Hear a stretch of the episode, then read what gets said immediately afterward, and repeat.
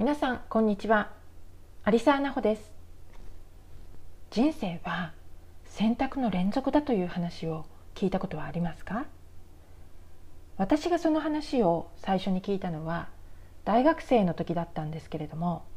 それまでそんなことを考えたことはなかったんですね。私にとっては結構目から鱗なお話でした。そして今もってその言葉は私にとっては新鮮なんですよね。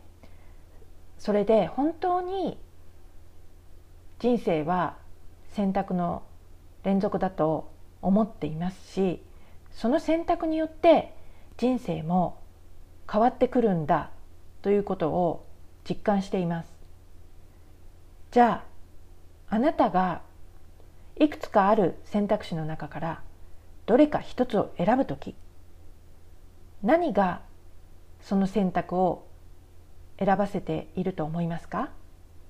またはその選択を誤らせていると思いますか？今回のエピソードはそういったテーマです。ようこそレディーなお話ポッドキャストへ。ホステスを務めるのは有沢奈穂です。私は働く女性の婚活やハイレベル転職のエキスパートです。10年にもわたる転職の経験から年収の上がる上手な転職の仕方キャリアの作り方そしてアラサーからの成功する婚活の仕方など私のトライエラーの経験から忖度なしで私にしか語れない貴重な情報をシェアしていますそれでは早速今回のエピソードを聞いてみましょう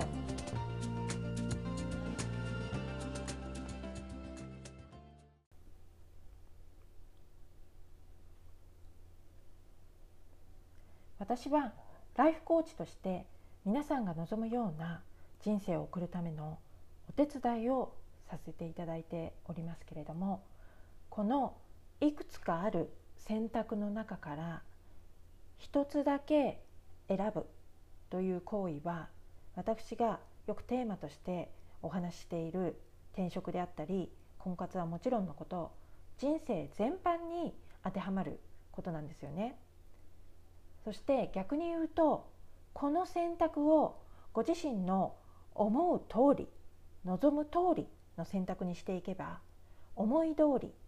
望み通りの人生になるはずなんですよね理論上は。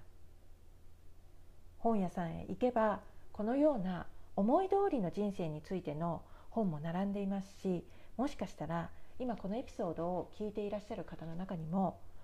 そういう本を手に取られたことのある方もいらっしゃると思います。でも現実問題として思う通りの選択をして望む通りの人生を送っている方は全体から考えると割合としてすごく少ないですよね。それはなぜかというとこの選択をする段階で思う通り望み通りの選択ができていないからなんです。ご自分の胸に手を当ててみてください。これまで何回自分の思いとは正反対のことをしてきたでしょうか。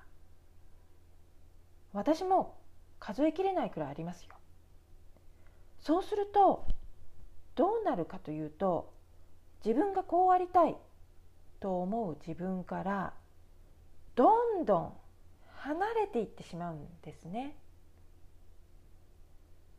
少し耳の痛い話をしますけれどもこれはいい悪いではなくて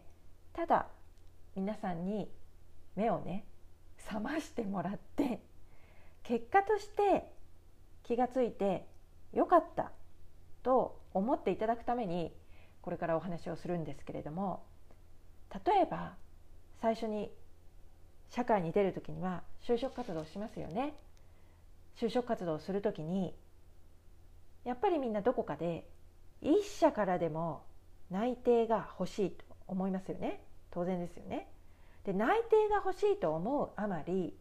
自分の望みとは関係のない業界や企業に応募してみたりちっともやりたくもないことに手を出したりしてしまいますよね。ありますよねこういうこと。そして転職活動をする時もそうなんですけれどもご自分がこの企業で働きたいこの業界で働きたいこの仕事をしたいという視点から応募をしないでここだったら内定もらえるかもしれないからとか転職エージェントから勧められたからとか今以上の給料をいただけるからまあ他のちょっと気になるところはあってもそこには目をつぶろうとか最初にね転職活動をする時に思ったこととは全然違うことをしてしまったりするんですよね。婚活でも状況は同じでこの年齢だから職場に男性がいないからイケメンがいないしね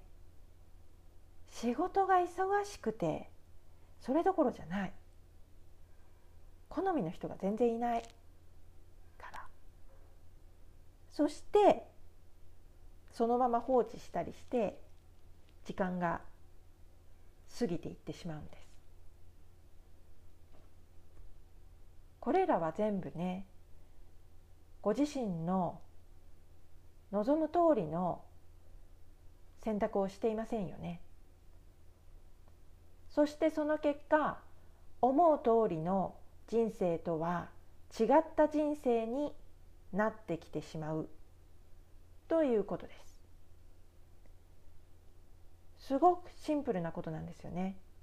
そしてここからがさらに大事なことなのでしっかりと聞いていただけたらなと思うんですけれどもこの思い通りの選択ができないというのはあなただけじゃないですよ。みんなそうなんです。だから全然心配することはないです。結局思い通りの選択をするのは結構ね難しいことなんですそれができればみんな苦労することはないよねっていうねそうそういう感じのことなんですよね。なんで難しいのかというとこれはもうね大人になってしまうとしょうがないっていうこともあるんですけれどみんな何か行動をしようと思う時いちいち思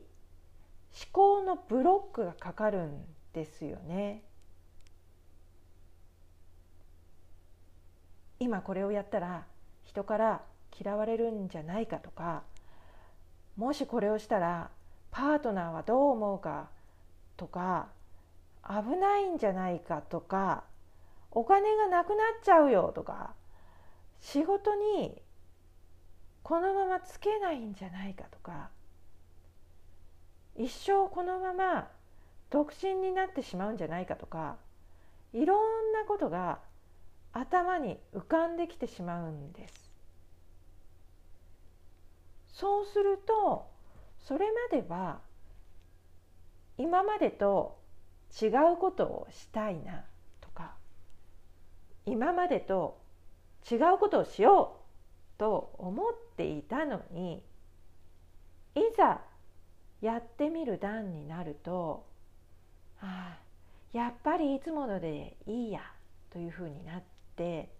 いつもと同じ選択をして現状が維持されるということになります。結局何も変わってないじゃんってね現状が維持されちゃうんですよ。身近にあのこの中であの子供と接する方とか、ね、お子さんいらっしゃる方は分かると思うんですけれども子供は大人ほど人生の赤というか、まあ、その中にその思考のブロックとかも含まれると思うんですけれどもそういった赤がないので新しく何かをする時にその物事に対してこう割とフラットに接することができるんですね。あの語学を身につけたりするのも早いですよね。もちろん吸収しやすい年齢だからという理由もあるんですけれど大人の場合はまず英語を勉強しようと思ったらまず形から入ってこの本が必要とかこのラジオを聞くべきかいや YouTube かなとかこう何から学ぶかっていうまず方法から考えてみたりとかあとは最初は単語を覚えるべきかないやそれとも文法をしっかりやるべきかなとか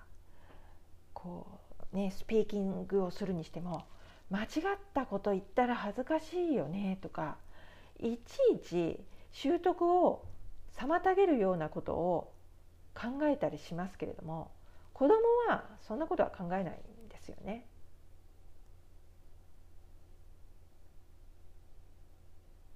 これまで何が思う通りの選択を阻んでいるのかということをお話してきましたけれどももう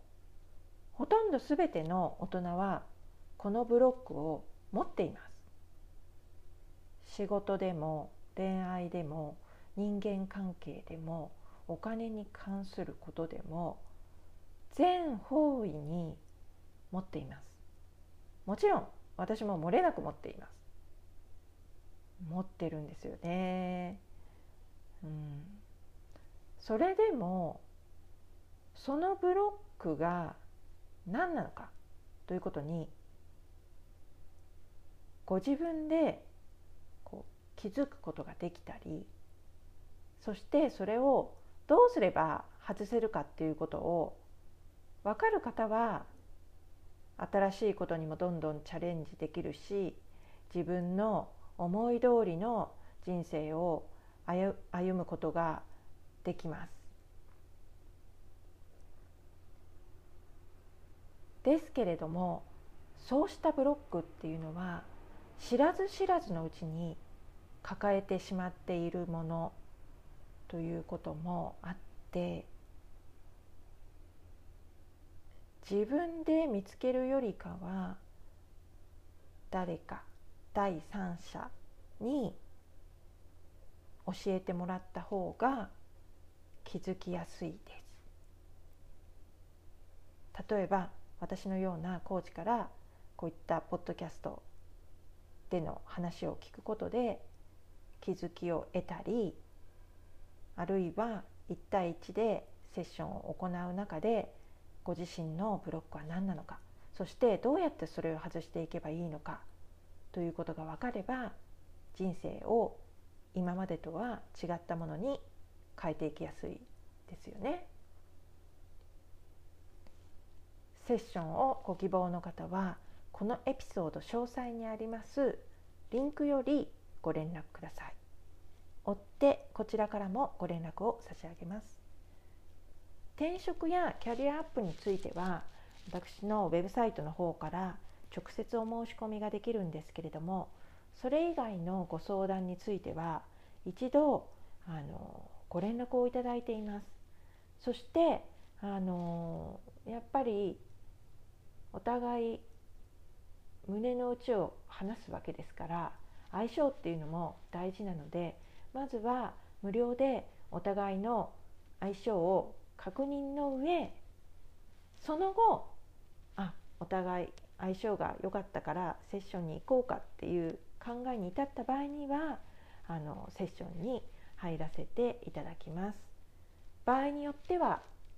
まあ、相性が合わないとかね。場合によってはセッションに至らない場合もありますのであらかじめご了承ください。今回のエピソードはここまでとなりますがもしこのエピソードを気に入っていただけたらエピソード11もあなたのご参考になるかもしれません。それでは次回のエピソード更新は10月19日を予定しています。今回もご視聴ありがとうございました。エピソードをお聞きになったら評価とレビューをお願いいたします。他の方の参考になりますし私も皆さんからのコメントを楽しみにしています。また次回のエピソードでお会いしましょう。さようなら。